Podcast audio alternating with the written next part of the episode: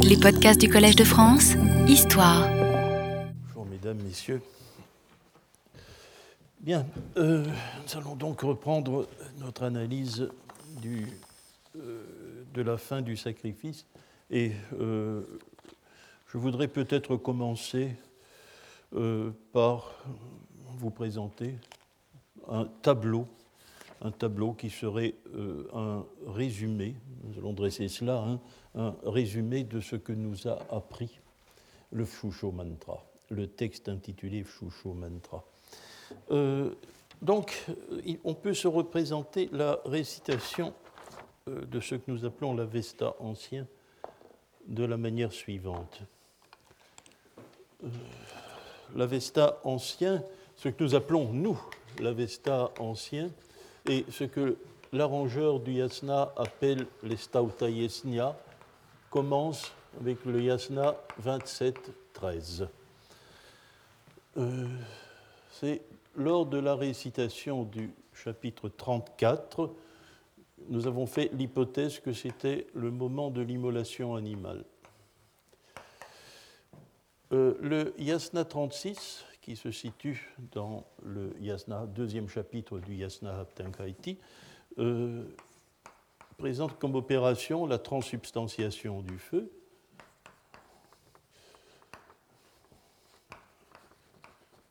du feu et euh, euh, l'offrande carnée dans le feu. Hmm? Yasna 51, l'avant-dernière gata, suivi euh, du Yasna 53. Entre les deux, il y a une nouvelle récitation du Yasna Haptankaiti. C'est dans cet intervalle que se situe ce que l'auteur du Visprat nous dit, le Vertrakna, le Brit, l'obstacle, a lieu dans cet intervalle. Donc, en Yasna 54.1,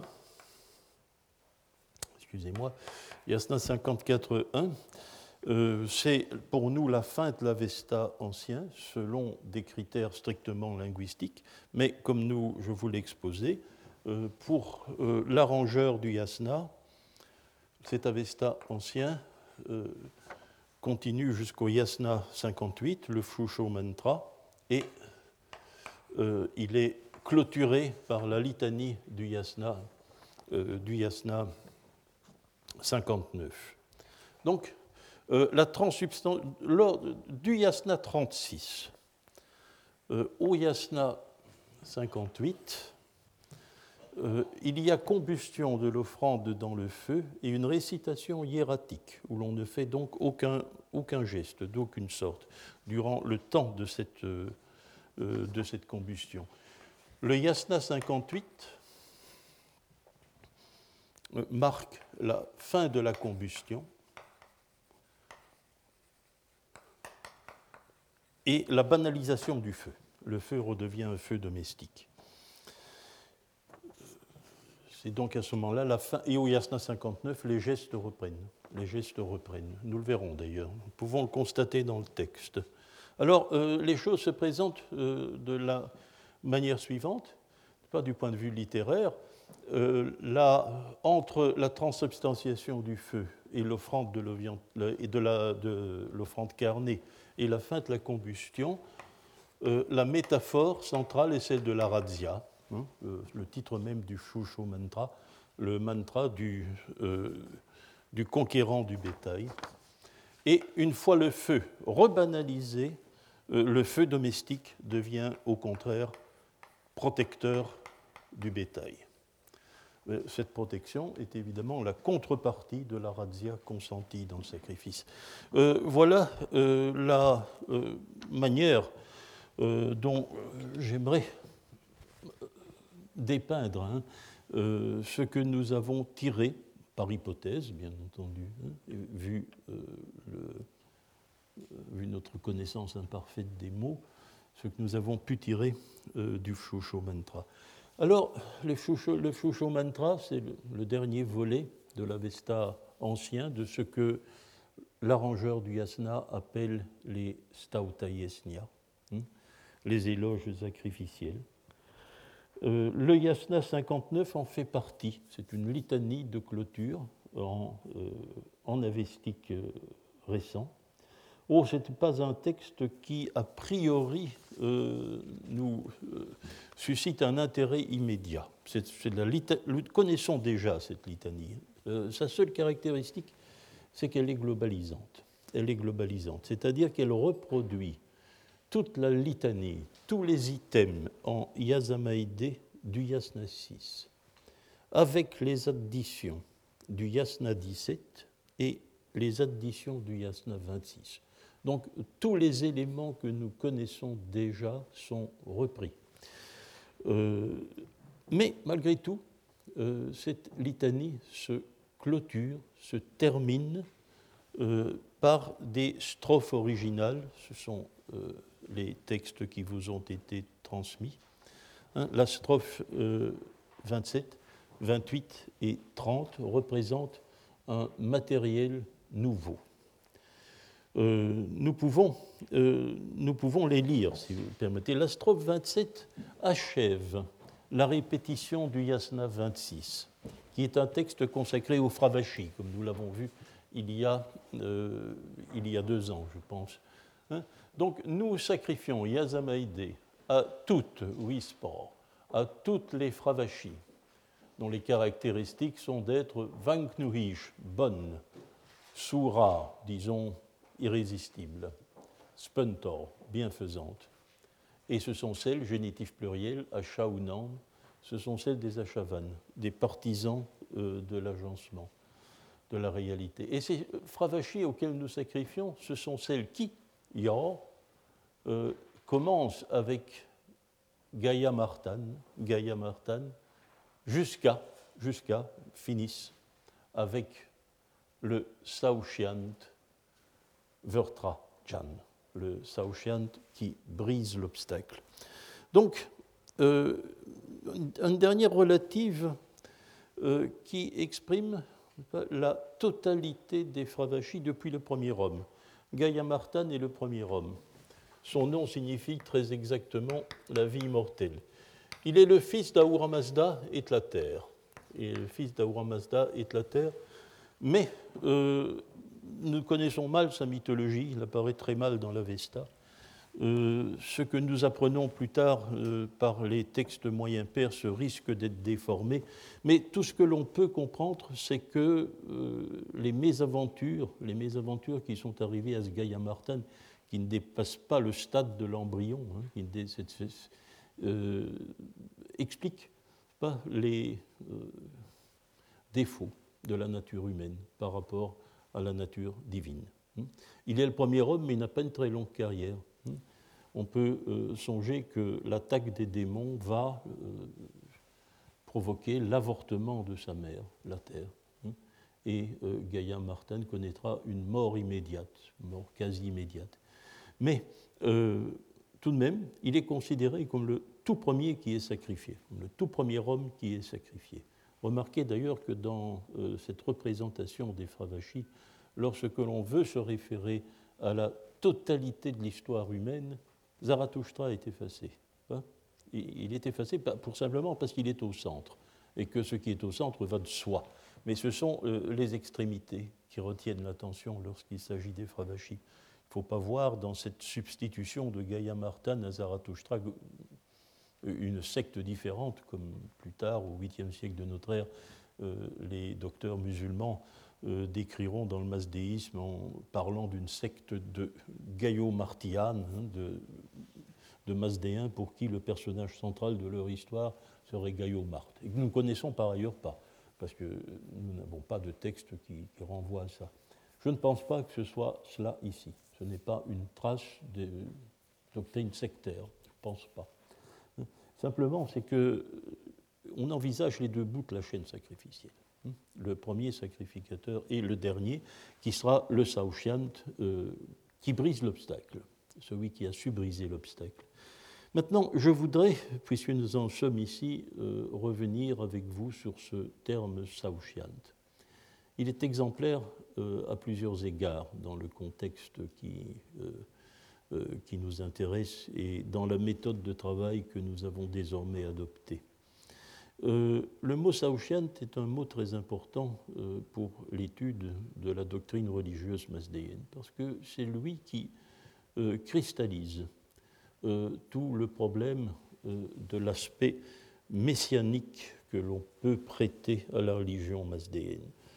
C'est l'acteur de la fin des temps. Après son intervention, le mal sera balayé du monde matériel et les morts ressusciteront. Dès lors, euh, vous comprenez bien le type d'analogie que l'on peut faire et qui a été faite. Si vous ouvrez le dictionnaire de Bartholomé euh, au vous verrez que sa traduction, en allemand, c'est Retter, Retter, ensuite Heiland. C'est ce qui veut dire sauveur. Sauveur, le sauveur. C'est très exactement le vocabulaire que l'on utilise dans le christianisme. Très exactement ce vocabulaire qui est utilisé par Bartholomé. Euh, mais euh, Bartholomé, néanmoins, euh, est obligé de se poser, au-delà du sens analogique qu'il pose dans ses colonnes, il doit tout de même se poser la question de l'origine du mot saouchiant. or, le mot saouchiant, grammaticalement, est tout à fait clair dans sa construction. Euh, c'est le participe futur, participe futur actif d'une euh, racine euh, qui est sous, sous, et à laquelle Bartholomé accorde un sens transitif, celui qui apporte un profit, celui qui aide, celui qui apporte un bénéfice. Et tel est le sens littéral euh, qu'il postule donc pour le mot Saouchiant. Et puis il procède naturellement euh, au, sens, euh, au, sens, conceptuel à l'intérieur des textes en posant Reiter et Highland. Or, la situation, je vais vous la répéter, ce sera la troisième fois de ma carrière dans mon enseignement dans cette maison où je reviendrai sur le problème du Saouchiant. Euh, ce sera en, réalité ce que je vais vous dire euh, complétera ce que j'ai dit il y a deux ans euh, au sujet du mot. J'avais envisagé la première fois lors d'un cours de la fin du XXe siècle, les années je crois 1999, le mot parce que j'avais dû réagir à une hypothèse de Hinz. Alors le moment est venu d'un peu retirer tous les fils au sujet de ce mot Saouchian c'est une notion, vous le comprenez bien, qui occupe une importance considérable euh, à l'intérieur des représentations que l'on a du masdéisme. Et euh, effectivement, la situation réelle, lorsque l'on veut euh, observer les attestations du mot, sont extrêmement embrouillées. Sont embrouillées parce que nous devons, nous, devons, tenir compte de deux contrastes. Il y a d'abord un contraste au point de vue du sens, entre l'usage qui est fait du mot dans l'Avesta ancien, donc dans le vieux dialecte, et l'usage du mot qui est fait dans l'Avesta récent.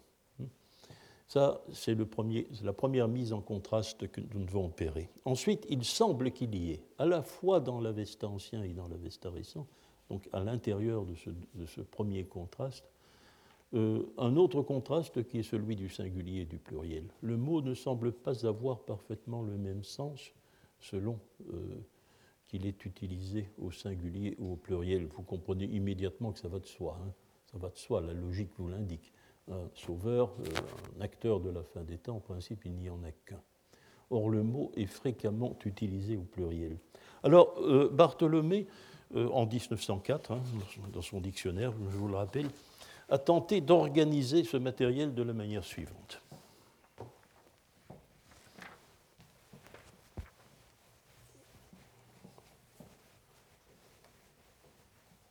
Donc, il envisage l'Avesta ancien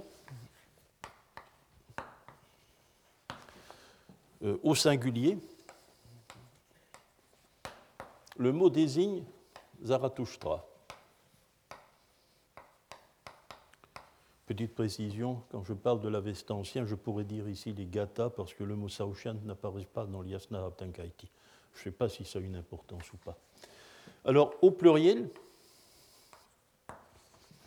Zarathustra est celui qui apporte le salut, hein, singulier. Il apporte le salut dans le monde d'aujourd'hui, euh, dans le monde contemporain de, la composition des gathas, puisque Bartholomé, bien sûr, considère Zarathustra comme un personnage historique. Quelqu'un, le titre de sa brochure, Vie et enseignement de Zarathustra, le montre bien. Zarathustra, pour Bartholomé, est un personnage historique qui a vécu, dont on peut éventuellement reconstituer la vie, et qui a apporté un enseignement précis. Euh, cet enseignement précis se trouve dans les Gathas. Alors, au pluriel, les Saoshyant, eh bien, ce sont les adhérents à Zarathustra, ceux qui entendent collaborer à son œuvre de salut. Ce sont les adhérents. Bien, alors, euh, l'Avesta récent. L'Avesta récent. Bartholomé est adepte de la, euh, chronologie longue. Il postule donc plusieurs siècles entre l'Avesta ancien et l'Avesta récent. Alors, au pluriel, au pluriel, il faut ici faire une triple distinction. Au pluriel, certains de ces personnages appelés Saouchian semblent œuvrer dans le présent. Ils œuvrent dans le présent. Euh, ce sont, dit Bartholomé, les prêtres. Je ne sais pas euh, ce que Bartholomé, je vous dis ce mot, vous pourriez me poser la question, qu'est-ce qu'il y a derrière ça? Je vous répondrai que je ne sais pas parce que c'est le mot même de Bartholomé. Dit priester, dit priester, dira Bartholomé. Euh, les prêtres qui, aujourd'hui, dans le présent de la Vesta récent, continuent l'œuvre de Zoroastre. Et puis, il y a le singulier, celui que nous avons ici, très exactement. Euh, l'acteur de la fin des temps, le Saoushan singulier, qui a comme caractéristique hein, l'adjectif Vertrajan, indien Vertrahan, briseur d'obstacles. Ça, c'est euh, euh, d'état civil, matériellement, ce personnage est le fils posthume de Zarathustra. C'est un fils de Zarathustra, fils lointain, hein, conçu euh, par une femme qui se baigne dans un lac où euh, le sperme de Zarathustra a été conservé. Alors, il faut repasser au pluriel, car euh, ce Saoshan singulier apparaît dans plusieurs passages avec d'autres Saoshyant. Le mot est utilisé pour les Saoshyant qui œuvrent avec le fils de Zarathustra. Ici, il n'y a pas de problème le texte le dit, ce sont ses amis. Hakar, ils sont les Hakayo, les amis, les amis du Saoshyant singulier. Alors voilà le, tableau que dresse Bartholomé. Hein, vous comprenez que ce qui cristallise la conception messianique du masdéisme, c'est ce lien-là.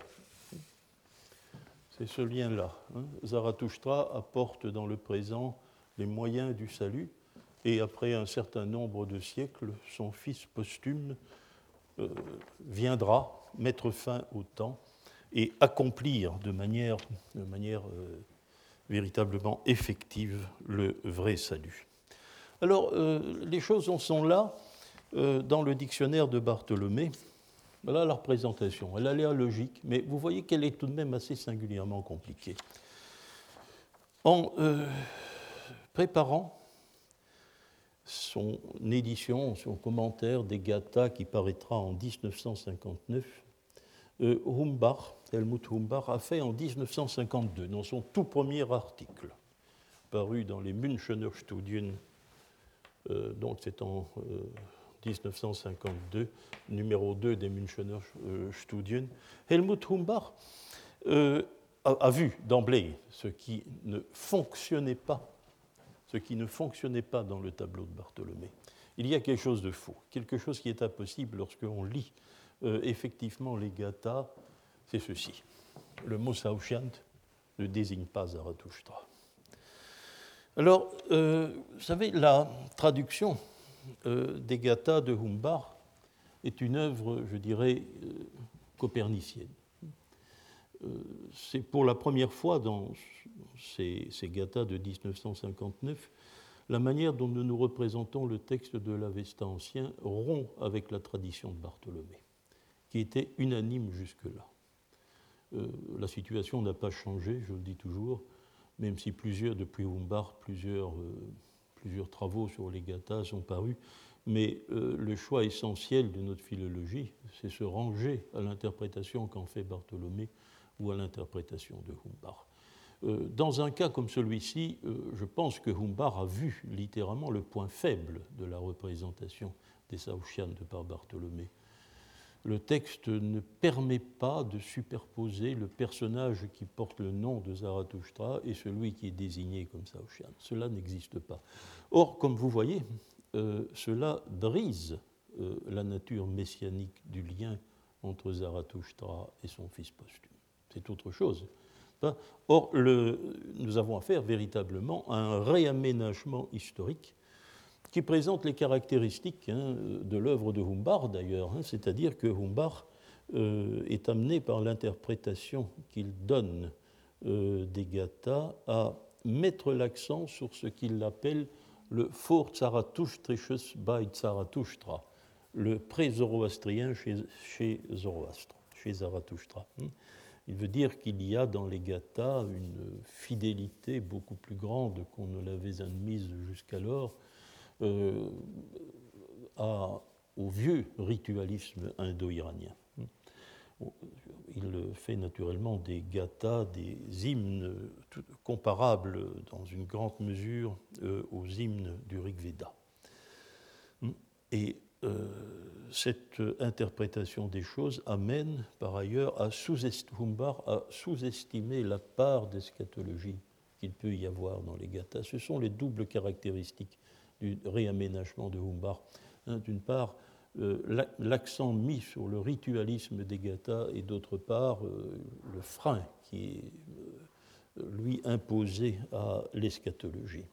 Dès lors, on a affaire à une évolution simplement des conceptions. Nous nous trouvons devant un phénomène historique, Nous avons il y a, le mot Sauchant désigne tout autre chose que ce que Bartholomé disait dans le cadre de l'Avesta ancien, et en récent, bien sûr, là, Humbar accepte le tableau parce que entre les gathas et, l'Avesta, euh, les textes de l'Avesta récent qui en témoignent, euh, la doctrine de la fin des temps s'est constituée.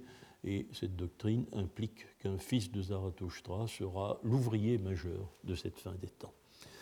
Euh, donc, au, lien, au, lien, structurel de, messianique, c'est substituer simplement l'histoire des conceptions religieuses.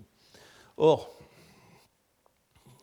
alors, il restait à déterminer, parce que ce tableau ne peut évidemment, euh, le tableau de Humbar, la conception de Humbar ne peut être justifiée euh, que si, bien sûr, euh, il est complet.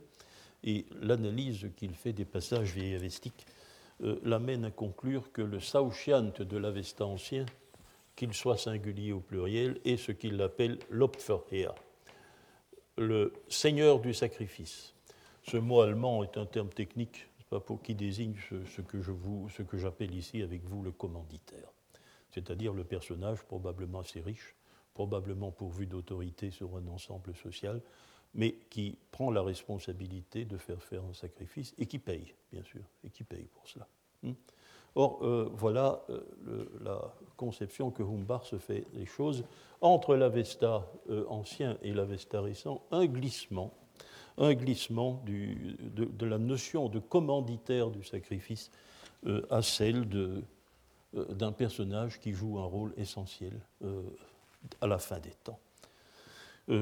alors, deuxième intervention consécutive, moi-même en, 1974. J'étais à ce moment-là l'assistante Humbard.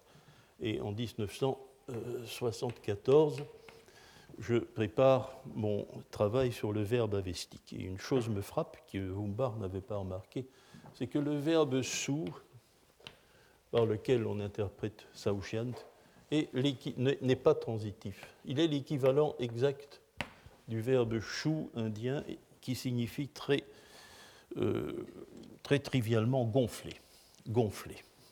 Et il faut donc ranger Saouchiant avec un certain nombre de termes. Là, on avait un ici, hein, pour les Fravashi, Soura, Soura, euh, Soura.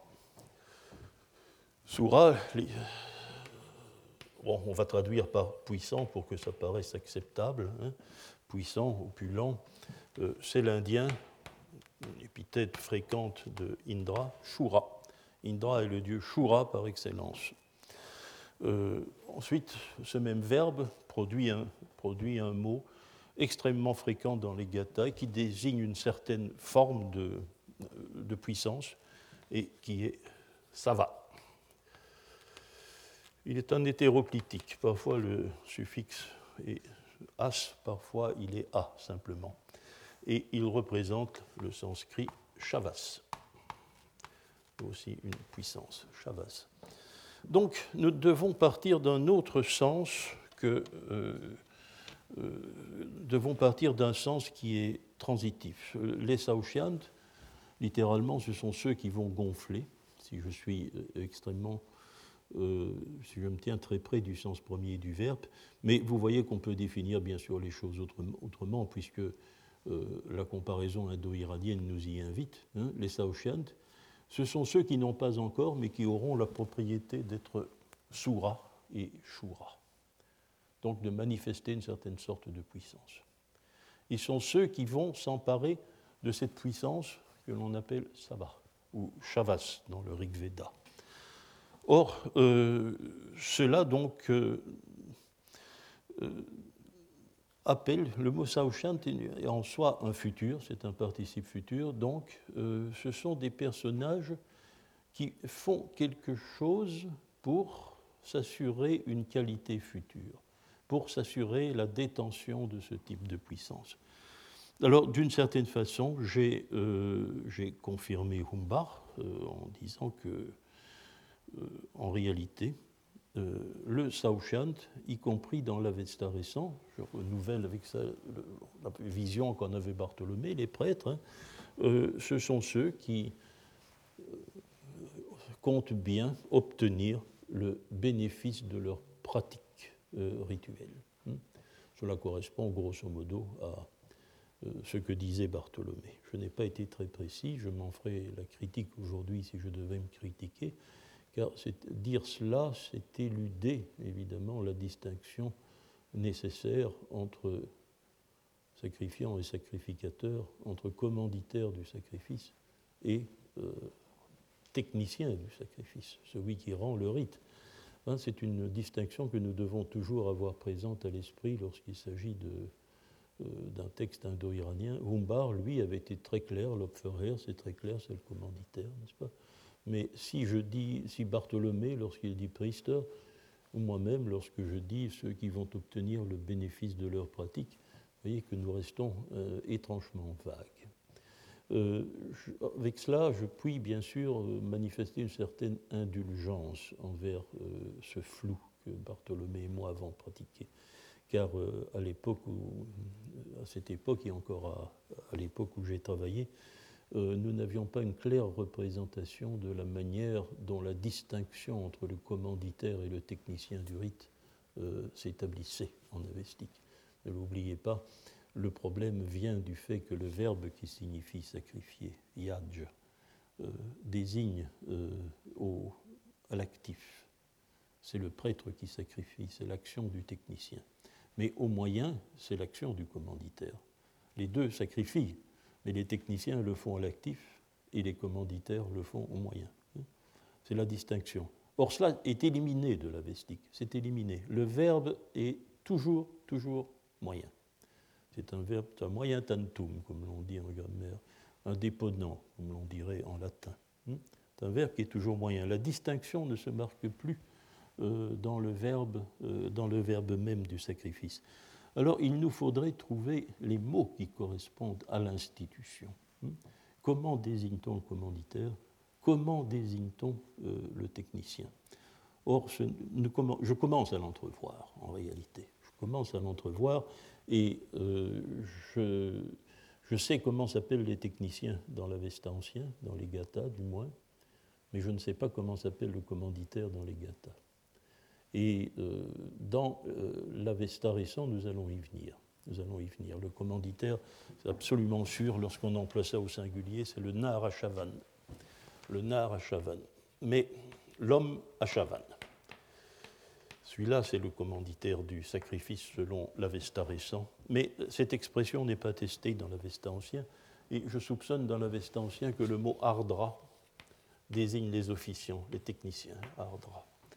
C'est ceux qui vont réussir leur coup. C'est ça que ça veut dire, Ardra.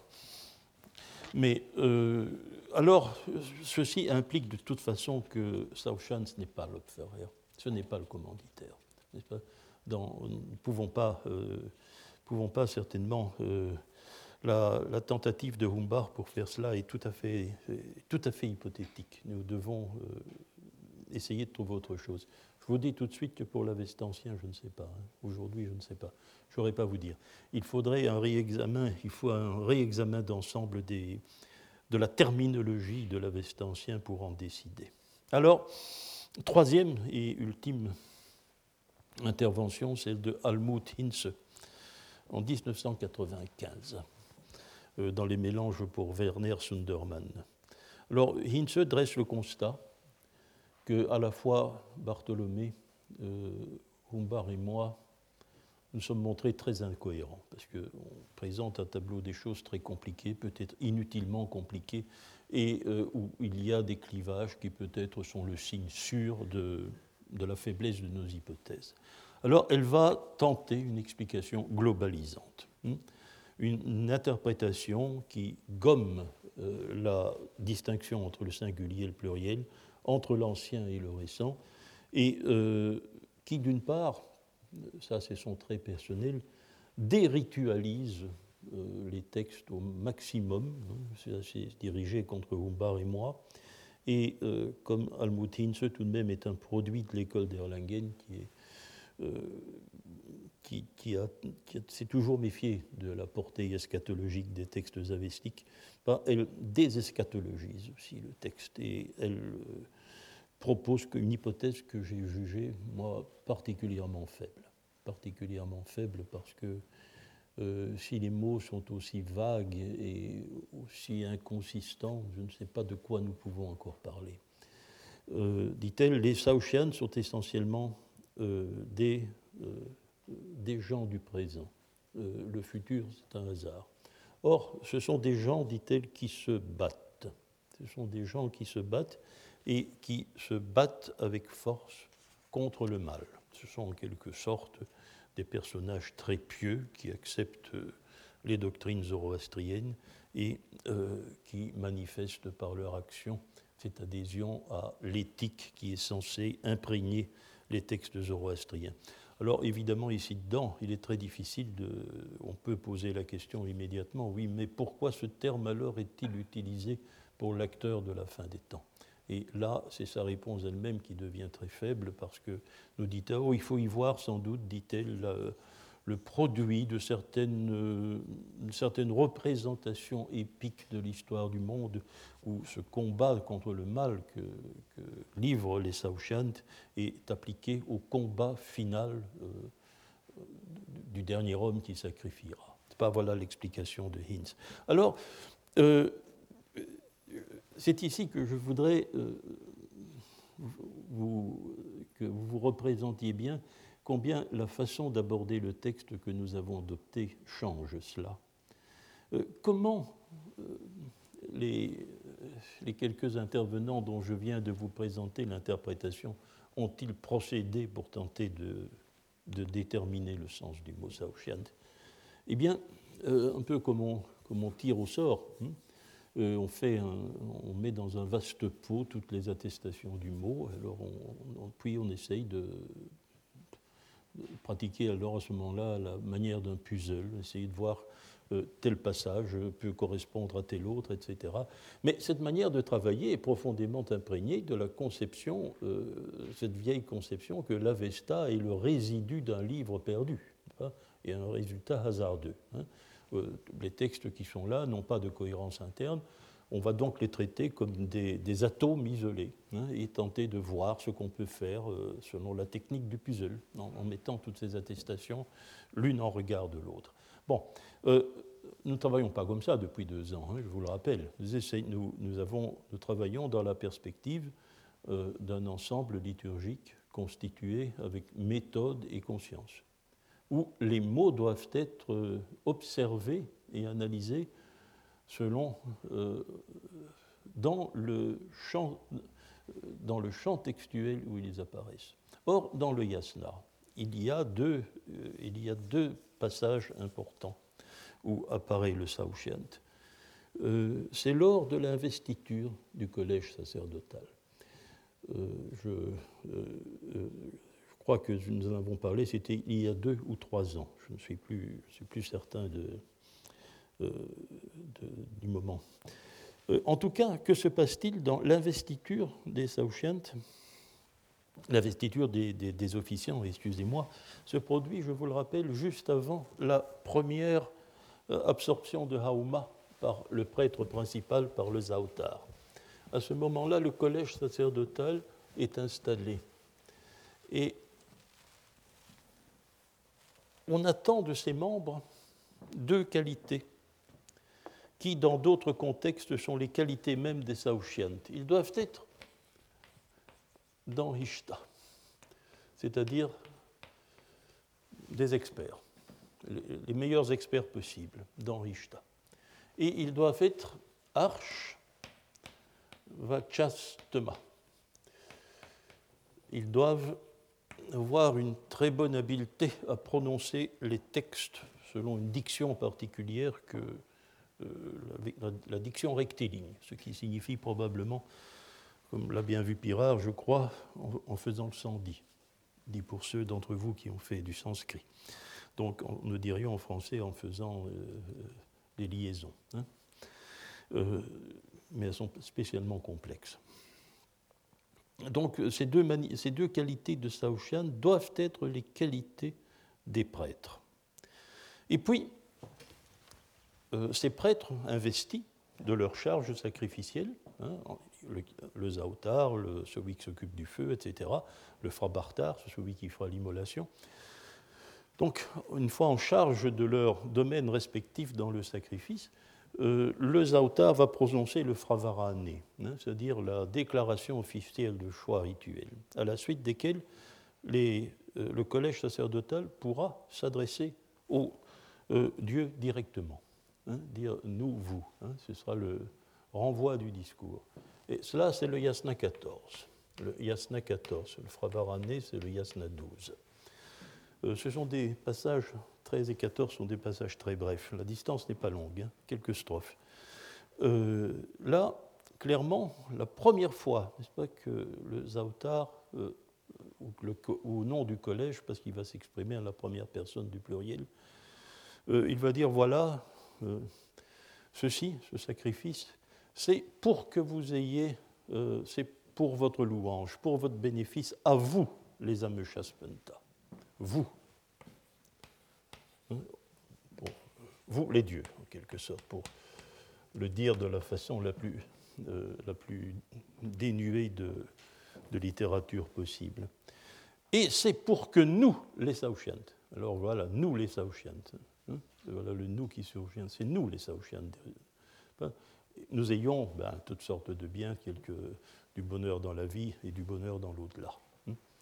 Donc, ici, dès qu'il il est apte à parler aux dieux, le collège des officiants se désigne comme composé de Saouchiant. Ce qui m'a euh, permis, je vais vous le rappeler, ici c'est un rappel, de présenter les choses, à mon sens, de la manière suivante. Et vous voyez que cela donne une idée euh, justement du, caractère, le fait que le mot prêtre, soit trop vague. N'est-ce pas? D'abord, le prêtre, c'est une fonction sociale. Tout le monde n'est pas prêtre. Euh, il y a des gens de rang sacerdotal. Mais le prêtre, dans la, c'est la travane. La travane, ou ataou Rune au degré plein, ça c'est son rang, c'est son rang dans la société. C'est quelqu'un qui peut fonctionner comme prêtre. Euh, en réalité, en sanskrit, c'est Atarvan. Le mot sanskrit Atarvan, et il y a eu un peu de déformation secondaire, probablement due au nom du feu, au nom du feu Atar, qui a certainement déteint sur le nom du prêtre. Bon, c'est un détail. Alors ça, c'est la fonction sociale c'est dans la société, c'est le rang social. Puis, avec l'investiture, il trouve une fonction sacrificielle. Fonction sacrificielle, euh, il est le zautar, c'est-à-dire le prêtre qui fait les puisées de, des libations. Ou bien il est celui qui, fait grandir le feu, celui qui active le feu, celui qui veille à la sonorité des rites, le Sraushta Varza, ou le Frabartar qui procédera à l'immolation. Ça, c'est la fonction sacrificielle. Il faut pour cela le lien de l'investiture. Alors, une fois le Fravarané, une fois ses rôles distribués, les rôles sacrificiels distribués, la déclaration Fravarané, je choisis, hein, qui connecte immédiatement euh, le collège des officiants à leur fravashi, à leur, leur force, la force mentale qui leur fait faire le choix sacrificiel, la déclaration Fravaranée leur offre une troisième fonction, c'est leur fonction, je dirais sacrée, je ne vois pas de meilleur mot, fonction sacrée, et en cette fonction, ils sont définis comme Saoshyant. Voilà. Euh, je crois que cela ne peut pas être mis en doute. Crois que lorsque nous euh, lorsque nous abordons les textes de l'Avesta dans la perspective d'un ensemble concerté, où les mots ne sont pas utilisés pour rien, ils n'ont pas et jamais avec un sens vague, voilà la représentation des choses que nous, pouvons avoir. Et remarquez qu'ici, le sacrifice euh, s'en va vers la fin. Hein, nous savons, on a déjà euh, désactivé certaines choses, le feu, entre autres. Euh, le mot Saoshan réapparaît. La boucle va être bouclée boucle va être bouclée. Et, effectivement, ce sera dans les chapitres qui vont venir, n'est-ce pas le, mot Saoshyant revient ici. Euh, il n'est pas très clair, il n'est pas associé à un nous très clair. Euh, il sera associé, euh, il, n'est associé, nous le verrons dans la strophe 30, que très vaguement, mais il apparaît de manière très claire dans le Yasna 62, dans le Yasna 61.5, excusez-moi, L'Yasna 61.5, c'est la clôture ultime, clôture ultime du, euh, du sacrifice. Il y aura encore quelques opérations, mais considérées comme euh, des, euh, l'accommodement des restes du sacrifice. Alors, le Yasna 61.16 reprend une clausule, une clausule vieille avestique, c'est très exactement le Yasna 44.13, strophe gati, kata, un interrogatif. Comment Drojam, la drodge, la tromperie, le grand principe cosmique opposé à Asha, l'agencement. Nishna Shama.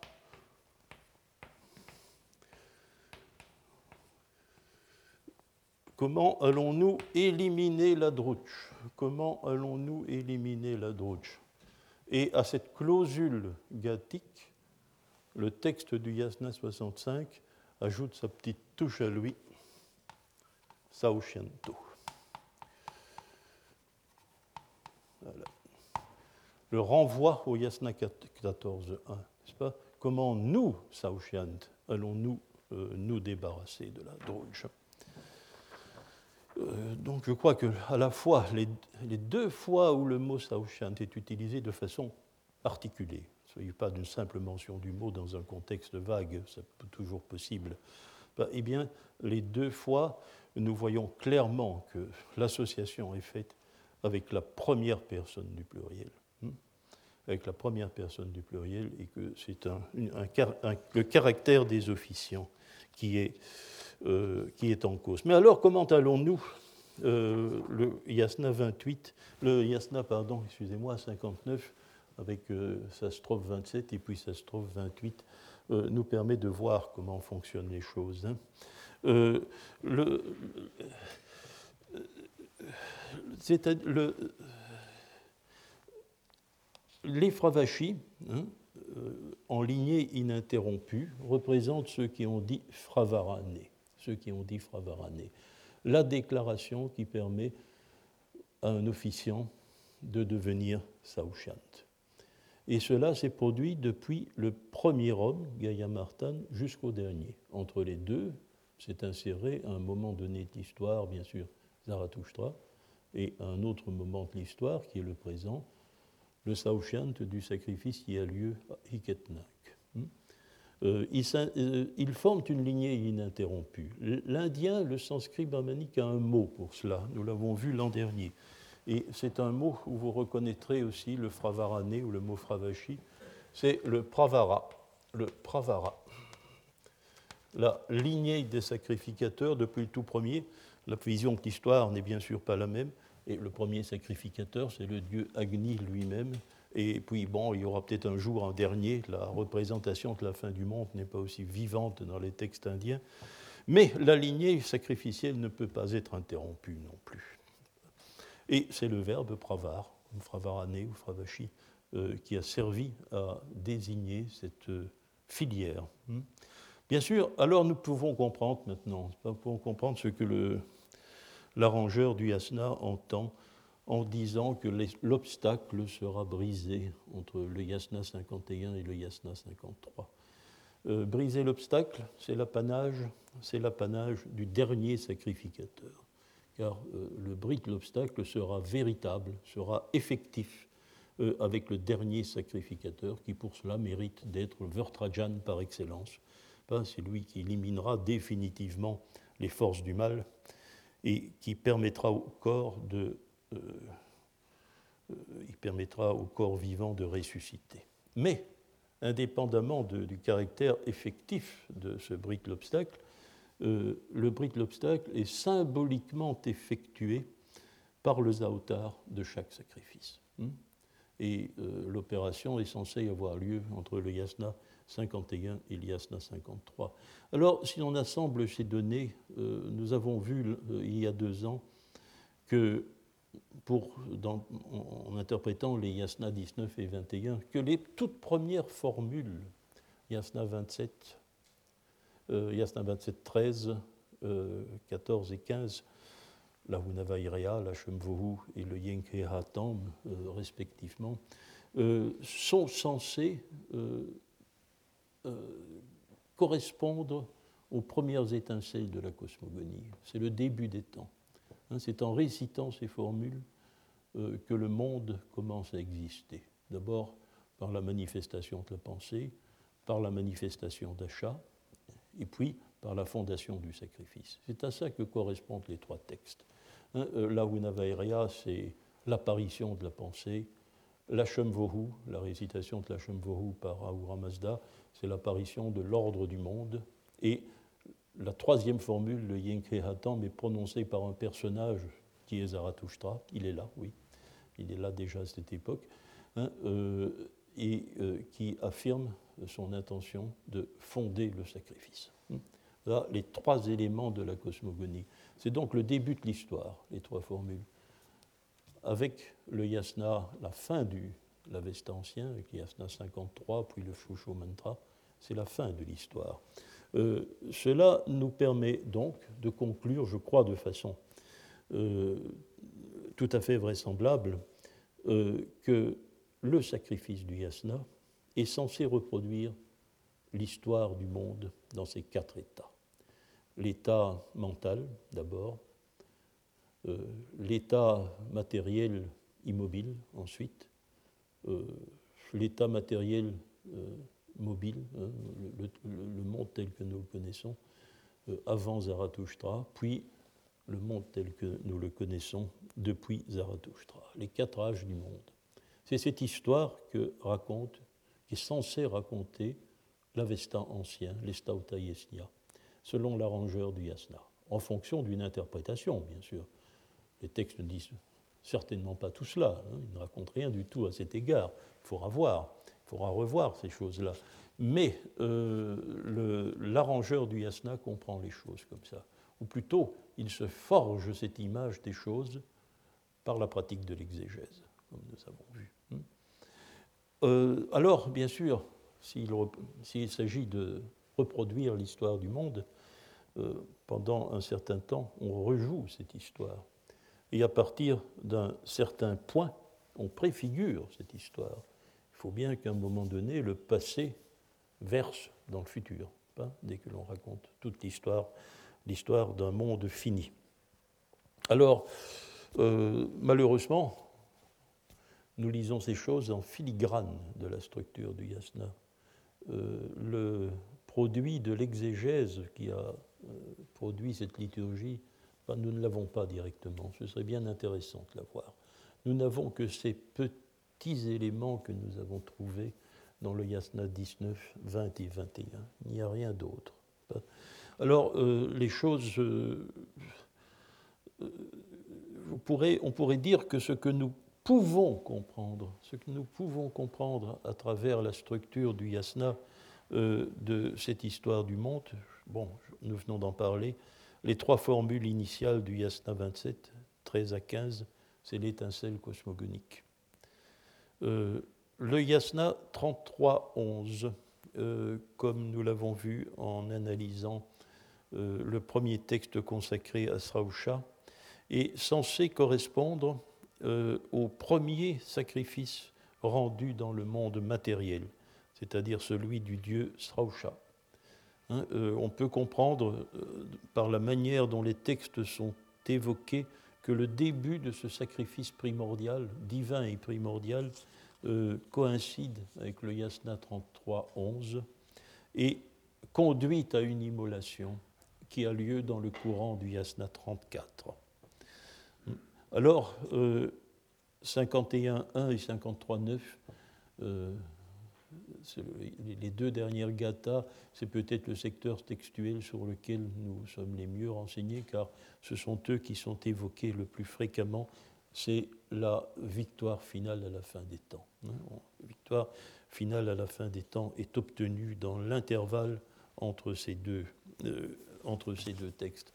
Euh, ceci dit, euh, il, faut bien, il faut bien se représenter que la démarcation dès lors entre la commémoration du passé et la préfiguration du futur se situe dans le volet central des gathas, c'est-à-dire entre le yasna 43 et le yasna 50.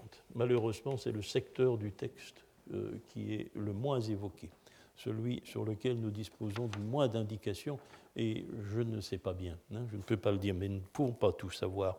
Alors, euh, on pourrait se représenter les choses maintenant, euh, pour, dire, la même chose bien sûr, mais en les présentant d'une autre manière, ben, on pourrait se représenter aussi euh, l'opération qui se joue pendant la récitation de l'Avesta ancien de la manière suivante.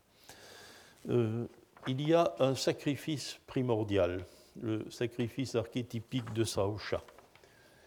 Euh, le sacrifice primordial pour le monde matériel, hein, parce qu'il en va autrement, euh, qui était le sacrifice d'ailleurs dans le monde mental, c'est encore une autre question, mais nous ne sommes pas là pour faire nous-mêmes de la théologie. Euh, ce sacrifice primordial est, censé être évoqué par le Yasna 33, plus le Yasna 34, plus le Yasna Haptankaiti. Donc l'immolation. Ensuite, bon, les yasna 43 à 50, ce sont les sacrifices euh, humains historiques. Enfin, le sacrifice final, celui de l'ultime Saoshyant, sacrifice final, est, évoqué par le Yasna 51. Le deuxième Yasna Haptankaiti, n'oublions pas qu'on le récite une seconde fois dans l'intervalle où euh, l'on brise l'obstacle, justement, et le yasna 53. Voici donc la, quelque sorte la représentation du pravara avestique, hein, euh, de la longue lignée ininterrompue de sacrifiants qui se raconte à l'intérieur euh, de l'Avesta ancien. Alors, ceci nous pose des questions, mais des questions qui nous sont inaccessibles, mais il n'est pas inintéressant que je les évoque. Par exemple, euh, y a-t-il une seconde immolation qui, euh, serait, euh, qui serait effectuée dans les alentours du second Yasna Haptankaiti, et que donc une seconde offrande carnée lors de la seconde récitation du Yasna 36.